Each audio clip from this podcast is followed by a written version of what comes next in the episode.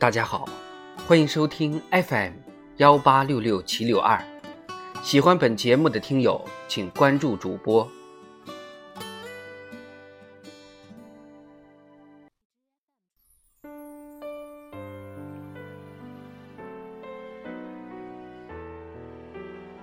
纳兰词十，踏入仕途。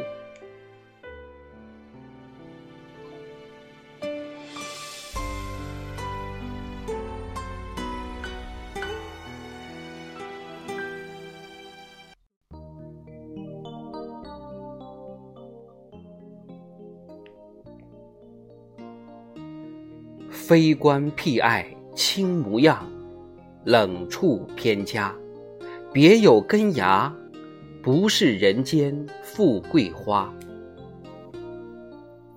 康熙十六年的时候，纳兰容若终于踏入了官场，成为了乾清宫的一名御前侍卫。从此，他跟随在康熙的身边，北上南巡，足迹踏遍大江南北。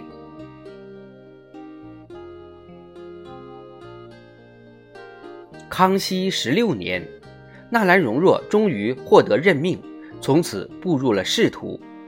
只是与他想象中的不同，或者说和当时世人预料中的完全不一样。任命给纳兰容若的官职，竟然是皇帝跟前的三等御前侍卫，这是武职。纳兰容若的词名早已远扬，在京城之中引起了轰动。再加上他考中功名，进士及第，怎么看都应该是文职才对。可谁也没有想到，皇帝给他委派的官职却是御前侍卫。以纳兰容若的出身，还有文武双全，都是御前侍卫的最好人选。三等侍卫相当于是正五品的官员地位。对二十来岁的年轻人来说，相当不错了，所以皇帝这样安排看起来并没有什么不妥的地方。作为御前侍卫的纳兰容若是相当称职的，他在很小的时候就开始练习骑射、学习武艺，只是后来他的词名远远盖过了武艺上的成就，给人他只会文不懂武的错觉。康熙皇帝不是傻子，他不会要个手无缚鸡之力的文弱书生当自己的御前侍卫，保护自己的安全。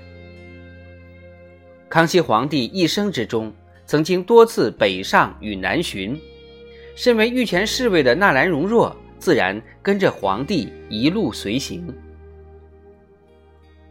八旗子弟出身的纳兰容若，骨子里。还是继承了先辈们马上打江山的豪迈，在这段跟康熙皇帝东奔西走的日子里，他见了塞北风光，他的词中因而多出来不少描写塞外荒寒之地的作品。纳兰小令风神迥绝，学后主未能至，清丽千绵似易安而已。悼亡诸作。脍炙人口，尤公写塞外荒寒之景，待户从时所身利，故言之亲切如此。这是蔡松云在《科亭词论》中对纳兰容若的塞外词的评价，说纳兰容若的词虽然风神迥绝，但还是比不上李后主，清丽有如李清照而已。悼亡词脍炙人口，尤其擅长描写塞外的景色，应该是因为他当初跟皇帝出巡的时候亲眼所见，所以描写的让人觉得亲临其境。纳兰容若的塞上词历来都被大力赞扬而推崇，王国维甚至在《人间词话》中这样赞道：“明月照积雪。”大河流日夜，中天悬明月，黄河落日圆。此种境界可谓千古壮观。求之于此，为纳兰容若塞上之作，如《长相思》之“深夜千丈灯”，如梦令之，万丈穹庐人醉，星影摇摇欲坠，差尽之。如此评价，当足矣。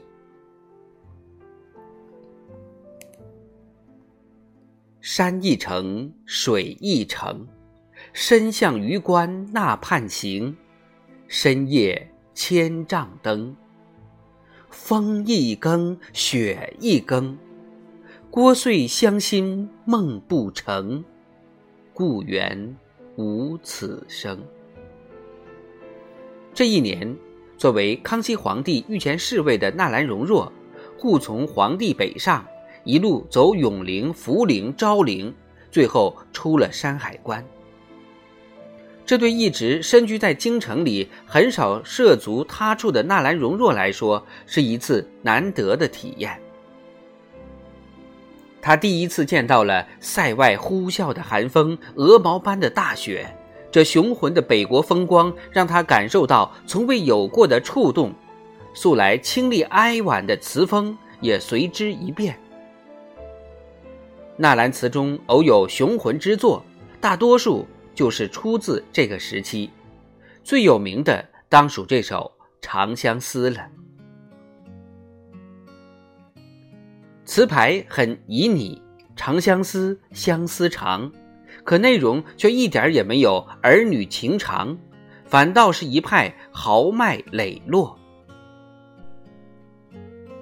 纳兰容若作为康熙皇帝的护从出了关，眼中所见不再是京城的软红千丈，不再是熙熙攘攘的人潮往来，远远看去，只有一望无际的荒漠。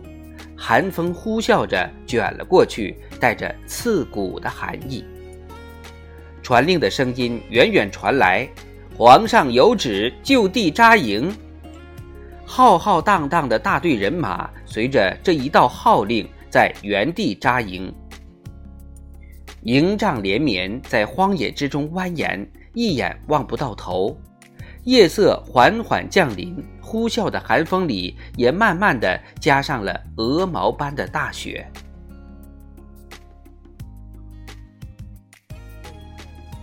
帐外风雪越来越大，寒风刺骨。纳兰容若并没有畏惧，他还有工作要完成。一片漆黑的夜空之下，连绵不绝的帐篷内，昏黄色的灯光错落的透了出来。仿佛天上的星星，在风雪的肆虐下，落到了地面上。夜深千丈灯，看着眼前无数点昏黄的灯光，纳兰容若突然想起，自己这一路上经过的地方，何尝不是一程山一程水？如今出了山海关，却山水不见，唯有一望无际的荒漠。还有眼前连绵不绝的营帐灯火，望着眼前的这一幕，纳兰容若的心里是有些激动的，脑子里突然浮现出来的词句，也与自己往日的词风截然不同，带着一些豪迈的味道。千里行程万种所见，尽数化为山水二字，以小见大。满腹相思，一腔愁绪。而这无数的帐灯之下，又有多少人与自己一样睡不着呢？又有多少人是与自己一样在思念着家乡的亲人呢？风雪越来越大，纳兰容若听着帐外的风声与落雪的声音，数着远远传来的打更的声音，一更过去，二更过去。但这风雪却丝毫没有停下来的意思，风声呼啸，卷着遥远的打更声。夜突然变得更加漫长，漫长的似乎永远也到不了尽头。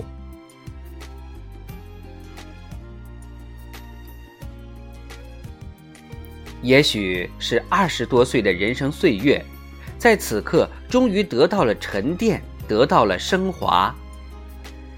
深夜千丈灯，不愧千古壮观。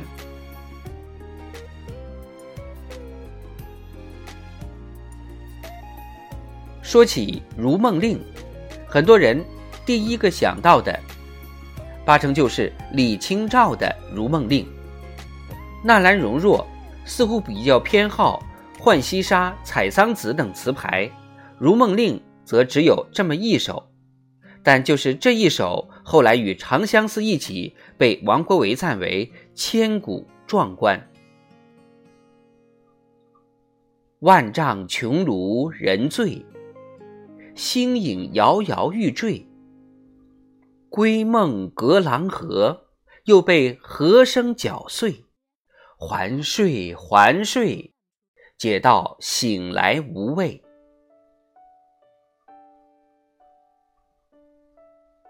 在山海关待了几天，康熙皇帝继续北上，纳兰容若也跟着一起。这一日来到了白狼河，也就是今天的大凌河，已经到了现在的辽宁省。关外塞上一切的景色与京城如此不同。这是纳兰容若第一次远离京城，到达如此遥远的地方。辽阔的大草原上。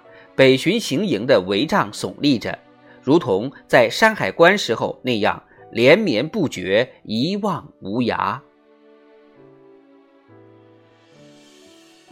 这首《如梦令》写景写情，豪迈之中却还是有着一股惆怅与无奈的味道。康熙北巡，他想到的是自己的帝王业，是自己的江山社稷，大好河山。而作为护从的纳兰容若想到的却是随行将士们的思乡之情。可怜河边无定谷，犹是春归梦里人。古往今来，将士们成就的不过是一将功成万骨枯。好在这一次只是北巡，而不是战争，所以将士们不用担心埋骨他乡。不用担心再也见不到家中的妻儿老小。即便如此，思乡之情却是连皇帝的圣旨都无法阻止的。有人说，纳兰容若的这首《如梦令》表面写景，其实写情，是作者在叹息人生际遇的多舛与仕途不顺的惆怅。写出了词人在北巡时候的清冷心境。只不过在纳兰容若的心中，他一直清楚的知道，如今眼前的一切并非自己真正想要的，却又不得不这样走下去。三十而立，他已经快要年满三十岁了，他已经有妻子，有丈夫与父亲的责任。现实。不是童话。我本是人间惆怅客，知君何事泪纵横。当年他写与朱彝尊的词句，此刻又浮现在脑中。十年之后，纳兰容若突然再度懂得了朱彝尊。官非僻爱卿模样。冷处偏家，别有根芽，不是人间富贵花。谢娘别后谁能惜？漂泊天涯，寒月悲家，万里西风，浩瀚沙。